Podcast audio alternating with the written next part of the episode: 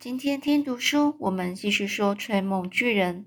上次我们说到苏菲跟友善的大巨人，他们的伟大计划就是让女王梦见巨人吃饱了，然后呢，又看到巨那些九个巨人又飞奔回巨人国。真友善大巨人就问：“就这样吗？”这苏菲就说：“当然不是啊。”你必须在梦里让女王知道，还有一个友善的大巨人可以告诉她那些野兽确实存在。这么一来，女王她就会派遣士兵和军队去把他们全部抓起来。最后还要让她呢梦见一件非常重要的事情，那就是有个名叫苏菲的小女孩坐在她的窗台前，告诉她友善的大巨人藏身在哪里。友善的大巨人就问。啊，他要藏在哪里呀？苏菲就说：“这我们等一下再来想。你可以让女王梦见这些情景吗？”友善大巨人就说：“可以呀。”那么，等女王醒来以后，脑中浮现的第一个念头就是：“哦，好可怕的梦！真高兴，那只是个梦。”然后她一起床就会看见什么？友善大巨人就问。他看见什么？苏菲又继续说啦：“他会看见一个名叫苏菲的小女孩，就坐在他的窗台前，像他自己梦里所看到的一样啊。”巨人就问啊：“我可以请问你吗？你要怎么坐在女王房间的窗台嘞？”这苏菲就说：“当然是你把我放到那里呀，那是最有趣的部分。如果有人睡觉的时候。”梦见有个小女孩坐在自己房间的窗台上，醒来之后又看见一个小女孩真的就坐在那里，梦不就成真了吗？是吗？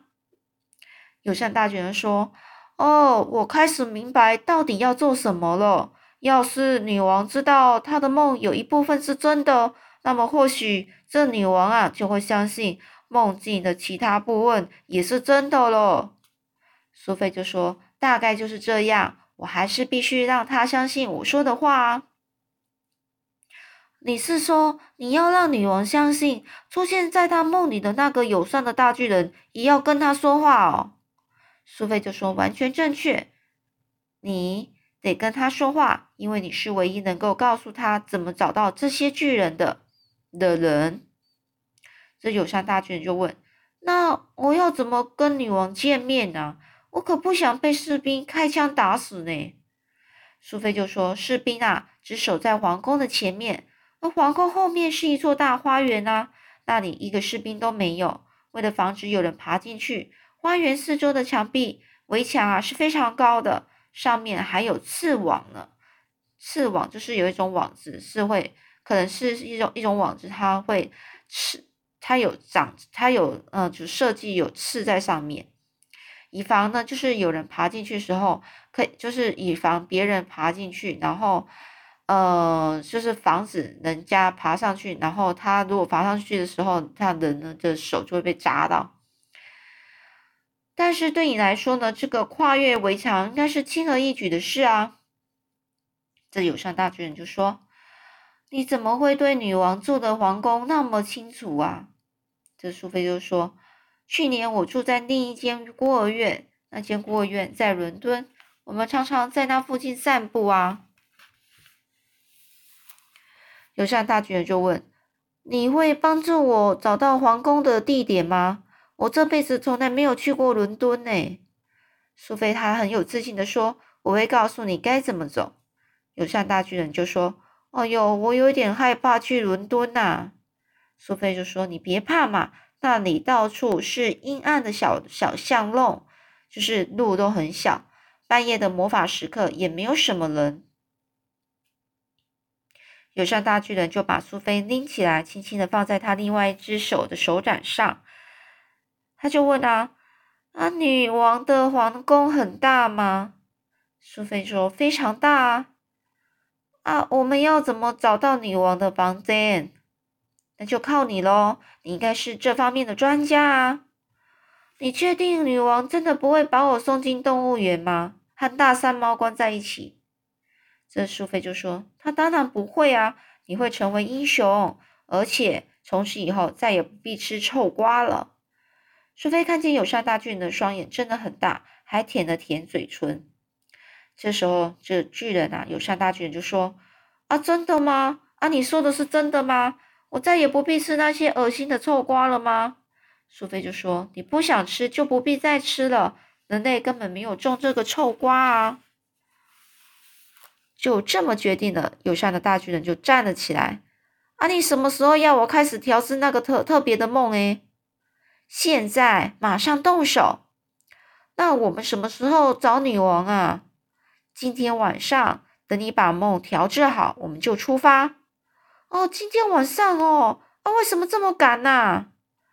如果我们今天晚上没有办法去救那些小孩，明天也一样救不了啊。还有，我饿坏了。我已经整整二十四个小时都没有吃半点东西了。哦，那我们最好赶快动手吧。然后呢，这友善大巨人说完，就马上走回洞穴里。苏菲亲了亲他的大拇指，他说：“我就知道你一定办得到。来吧，我们要快一点喽。”这天色已经完全暗了，夜晚降临了。友善的大巨人一手捧着苏菲，赶很赶。很非常的动作非常快的回到洞穴里面，点亮不知道从何处透出来的光源，把苏菲放在桌上。啊，你乖乖待在这里哦，你不要开口说话，因为我在调试那个复杂的梦的时候，我必须哦全神贯注仔细听。他匆匆忙忙的离开苏菲，拿出了一个像洗衣机般大的空玻璃罐，然后抱在抱在怀里。在连忙的走向那一排排摆放成成千上万装着梦境的小罐子的架子前，他一边看着标签，一边自言自语的说：“哦，啊，巨人有关的梦哦，啊，巨人吃人的梦，诶，不，不是这个，诶，不不，也不是这个啊，这里有一个，啊，这里还有一个。”他就抓起了那些玻璃罐，打开盖子，把那些装在罐子里的梦。逐一倒进怀中那个空的巨大玻璃罐，苏菲呢就看了一眼，看见一小坨淡绿色的东西，飞在颤抖的从一个罐子掉到另外一个罐子里。接着，友善的大巨人又急急忙忙走向另外一个架子，他又自己自己自言自语说：“嗯，啊，现在要找一一一屋子吱吱喳喳女儿的梦，嗯，还有一屋子吵吵闹闹的男孩。”他看起来非常紧张。他在那些架子前接纳穿梭拿罐子的时候，苏菲可以清楚看见这个友善大巨人，他是不断从心里涌现涌现出兴奋的情绪。那些架子上至少有五万多个梦吧，不过他似乎对每个梦摆的位置是了若指掌啊，了若指掌就是非常清楚。他对这这几个梦摆放的位置是非常清楚，所以呢，这个。友善大巨人，他又自己自言自语说：“哦，和小女孩有关的梦啊，这个是和我有关的梦。嗯，友善的大巨人，哎呀，快点快点出来呀！我到底把它们放在哪嘞？”大约持续了半个小时，这友善的大巨人就找到了他需要的每一个梦，并且各倒在一小坨在那个那个大罐子里。他把罐子放在桌上，苏菲静静的坐在看。坐着，然后看着他操作每一个动作，一句话也没有说。苏菲清楚看见大罐子里的底部大约有五十个淡绿色椭圆形果冻状的东西，而且呢都在轻轻上上、轻轻的上下鼓动着。有些是叠在一起，但大多是是分开散落着。这友善大巨人就宣布：“哦，现在吼，我们得把它们混合在一起了。”他就走向摆放气气泡苏打的一个橱柜，从里面拿出了一个巨大的搅搅拌器，那是一个用手旋转的搅拌器，底部有许多交错的钢丝，转动把手时，它们也会咻咻的转动。友善的大巨人把搅拌器的底部放进一个大罐子里，说完他就说，他就做完之后他就说了：“哦，看好了哦。”哦，他就开始快速的转动着把手。突然之间，罐子里闪烁着蓝绿色的光芒，那些梦就要被搅成淡绿色的泡沫。苏菲就大叫：“可怜的梦啊！”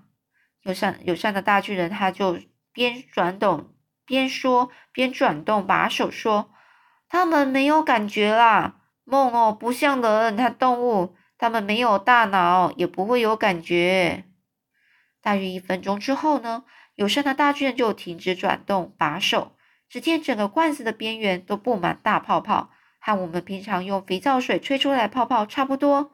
只是这些泡泡看起来更闪亮，表面也有更美丽的色彩在游动着。